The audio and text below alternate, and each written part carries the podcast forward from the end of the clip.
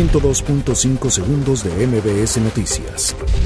La cinta surcoreana Parasite dio la sorpresa al llevarse el Oscar a la mejor película, con lo que se convierte en el primer filme en un idioma diferente al inglés, en coronarse con el gran reconocimiento en la gala de la Academia de Hollywood.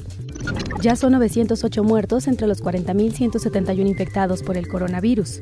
Los secretarios de Salud y de la Función Pública, respectivamente, realizarán esta semana visitas a hospitales e institutos pertenecientes a la Comisión Coordinadora de Institutos Nacionales de Salud. A partir de diciembre del 2019, el Instituto Mexicano del Seguro Social cuenta con un nuevo esquema de medicamentos para la atención a personas que viven con VIH. Los estudiantes que están en paro en la Escuela Nacional de Trabajo Social y en el Colegio de Ciencias y Humanidades, plantel Naucalpan, entregaron las instalaciones a las autoridades universitarias. Un juez interpone a Óscar Andrés F., alias Lunares, líder de la Unión Tepito, la medida cautelar de prisión preventiva oficiosa por el delito de secuestro express.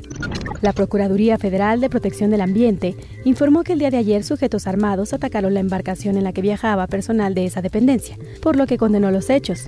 Los comerciantes establecidos del país adelantaron que el Día del Amor y la Amistad generará una derrama económica de más de 22.800 millones de pesos, lo que representará un incremento del 3.2% a la economía.